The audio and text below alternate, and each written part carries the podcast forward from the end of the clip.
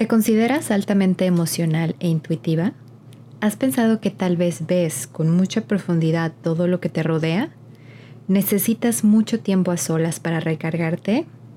Tal vez tú también seas una persona altamente sensible, high sensitive person, un rasgo genético que se encuentra en el 15 al 20% de la población. En este episodio de Mujeres de Tierra y Luna te cuento cómo fue que me di cuenta que yo soy una persona altamente sensible y te contaré también algunas de las características que la doctora Elaine Aron menciona en su libro en inglés, The High Sensitive Person. Somos mujeres de tierra, reales, sencillas y soñadoras que brillaremos igual que la luna. Contenido sensible y consciente. Mujeres de Tierra y Luna es un espacio para mujeres imperfectas que buscan paz, inspiración y herramientas que contribuyan a su crecimiento personal. Un espacio seguro para la reflexión e introspección. Bienvenidas. Hola, ¿cómo están? Yo soy Raquel. Feliz lunes de Mujeres de Tierra y Luna. Eh, si es la primera vez que me están escuchando, eh, les doy la bienvenida. Y si no, pues también les quiero dar las gracias por su tiempo. Hoy voy a compartirles eh, información que encontré sobre nuestro tema de hoy, que es personas altamente sensibles en inglés, High Sensitive Person y yo soy una de ellas y por eso quiero compartirles esta información que encontré. Y pues les cuento un poco la historia de cómo me di cuenta que yo era una persona altamente sensible. Hace algunos años, yo creo que como cinco años, estaba en casa de una amiga que por cierto también es high, sensitive person y ella tenía un libro en su mesita de, en una mesita de su casa. Este libro eh, se llama The High Sensitive Person y fue escrito por la doctora Elaine Aron, quien es una psicóloga estadounidense que a principios de los años 90 lanzó este libro donde utilizó este término, donde ella narra toda su investigación sobre las personas que tienen una vida interior muy compleja y muy intensa que, bueno, ella describe que este rasgo puede ser genéticamente influenciado o también por el tipo de niñez en la que nos desarrollamos. Si tuvimos una niñez un poco caótica, es más probable que seamos eh, altamente sensibles. Y ser altamente sensibles nos crea una ventaja de poder vivir y amar y sentir profundamente, pero a menudo eh, nos, puede, nos puede hacer sentir sobreestimuladas y también un poco incomprendidas. Y les voy a contar algunas de las características que, tiene, que tienen las personas altamente sensibles con una historia ficticia de una chava a la que le puse Laura. Entonces, ahí les va. Laura es una persona que sabe adaptar una habitación para hacerla más acogedora, sabe que atenuando las luces de su casa inmediatamente puede crear una atmósfera de paz. Es muy feliz oliendo suaves aromas como lavanda y limoncito y disfruta un té calientito sin cafeína porque es muy susceptible a todo lo que la contenga. Si hay una película de acción con escenas muy fuertes, de sangre, asesinatos o todo eso, Lau se siente muy incómoda y las imágenes le pueden afectar al grado de que ella sigue pensando en eso durante toda la semana. En su vida laboral y profesional, Laura no tiene un buen desempeño si siente que su jefe u otras personas están analizando cada detalle que hace y eso hace que misteriosamente Laura eh, sienta toda esa presión y cometa errores y fracasos. Ella toma muy en serio su trabajo, siente todo el tiempo esas emociones y a veces ella siente que no puede separar el trabajo de su corazón y de sus emociones, lo que la hace muy susceptible al burnout y a cambiar constantemente de trabajos. Pero no todo es malo, porque sus fortalezas son el ser creativa y que también tiene un poder muy grande para leer a la gente y también sabe si, por ejemplo, alguien en la sala de juntas está en desacuerdo con alguna idea y ella como que puede analizar muy bien el lenguaje corporal o las expresiones de las personas, además de que es una persona muy honesta y muy empática, lo que la hace tener una capacidad muy grande de conectar con la gente. En sus relaciones personales, Lao muy comúnmente se siente incomprendida o diferente a su familia y a sus compañeros. Se siente mucho más cómoda cuando puede conectar con amigos o pareja a nivel personal y profundamente. Casi no le gustan mucho las pláticas superficiales, por lo que a veces siente que ella es un poquito demasiado intensa. Mientras otras amigas platican de películas o series o make-up o lo que sea, ella está más interesada en platicar sobre su vida, sobre sus sueños, sobre sus anhelos y es especialmente susceptible a las críticas, por lo que esto la puede hacer sentir sola, ansiosa y deprimida.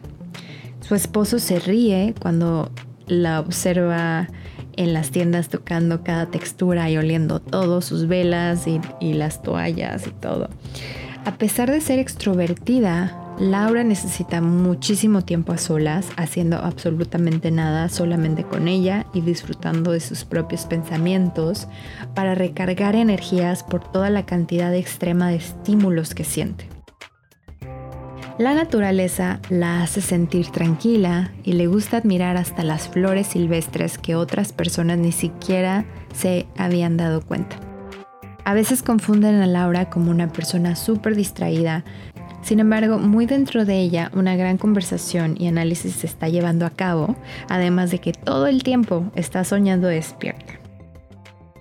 Listo. ¿Cómo ven? ¿Se identificaron con algo de algo de Laura? Pues así es la vida de una persona altamente sensible. Y bueno, esto fue como un resumen de todas las características, pero en general principalmente hay cuatro, según esta doctora, eh, que eh, se llama Deep of Process, eh, donde ella, pues que básicamente es la intuición, es esa es ese procesamiento muy, muy interno y muy deep, muy en el fondo de la información. El siguiente es estimulado, overstimulated, que eso significa que ella se estimula muy rápido con las luces, con los ruidos, las ambulancias, todo eso. La E, que es de Emotional Response, empatía, que ya les había contado. Y la S de Sensing the Subtle, que se da cuenta de hasta los pequeños detallitos que nadie ve. Las personas altamente sensibles, eh, bueno, el término no es un trastorno o una condición, sino es un rasgo de personalidad que también se conoce como sensibilidad de procesamiento sensorial, quien la doctora Elaine Aron afirma que del 15 al 20% de la población somos altamente sensibles. Y estarán pensando que a lo mejor esto es, un, eh, es solamente para personas introvertidas, pero no. Y yo, por ejemplo, yo me considero extrovertida, bueno, como una mezcla, pero también eh, pues como que cumplo con las características de este libro y de este término. Y bueno, para concluir con este tema, les quiero decir que yo siempre me he considerado como una persona sensible. Antes yo no sabía a qué grado, ¿no? O sea, por ejemplo, el dolor, siempre me, como que yo sentía que todo lo sentía al doble, porque yo le preguntaba a la gente y como que yo no los veía tan, como tan estresados como yo. Y entonces yo decía, ¿tendré algún problema o por qué me siento tan como rara? Como que siento que a lo mejor sí tengo algo. Y el encontrar este libro y el encontrar este término y darme cuenta que hay una investigación científica por detrás y hay una doctora eh, que se ha dedicado más de 30 años a estudiar esto, me, me dio como una esperanza, así como que me hizo sentir que no estaba ni loca y ni siquiera que estaba sola, ¿no? Entonces darle un nombre a todo aquello que me representa me ayudó porque yo no sabía que existía. Entonces pues no estamos solas. Em, a veces sentirnos tan sensibles todo el tiempo y llorar y no saber qué onda puede parecer una carga, pero en realidad esto nos puede ayudar. es importante que nos aceptemos y que entendamos que esto puede ser un regalo, que esto puede ayudarte en tu vida y pues no hay que tener miedo a aceptarnos que somos sensibles. La sociedad, ya sabes, te va a criticar por todo. Entonces la sociedad critica a la gente que es insensible. ¿Cómo no puede ser sensible esta persona? Pero también te va a criticar si eres sensible. O sea, si lloras en el trabajo, la gente, ay, ¿cómo vas a llorar en el trabajo? Entonces, bueno, pues hay que aceptarnos y hay que vivir como somos y, y es importante dar este primer paso de, de decir sí, soy una persona altamente sensible. Em, es chistoso porque hay algunas profesiones em, o trabajos que te pueden generar un poquito más de estrés. Entonces les recomiendo que tratemos de buscar profesiones alejados del caos y, por ejemplo, las ventas o muchas tareas que te pidan eh, muchas como mucha presión en un, un poco corto en un tiempo corto, eh, hay que evitarlo. Y buscar como más trabajos donde podamos estar un poco más individuales. Obviamente en estos tiempos pues ya es importante poder trabajar en equipo y todo, pero es eh, importante para nosotros como personas altamente sensibles encontrar espacios para hacer cosas eh, sin la presión. Otra cosa también es muy importante descansar mucho. Toda la información que encontré es, habla sobre cómo nosotros, como estamos tan movidos por tantos estímulos y puede llegar al final del día nos sentimos tan cansados, es importante descansar más, al menos descansar ocho horas al día. Es importante encontrar algunos métodos para relajarnos, como la meditación o para o caminar o bailar o, o cosas que podamos hacer para recargarnos.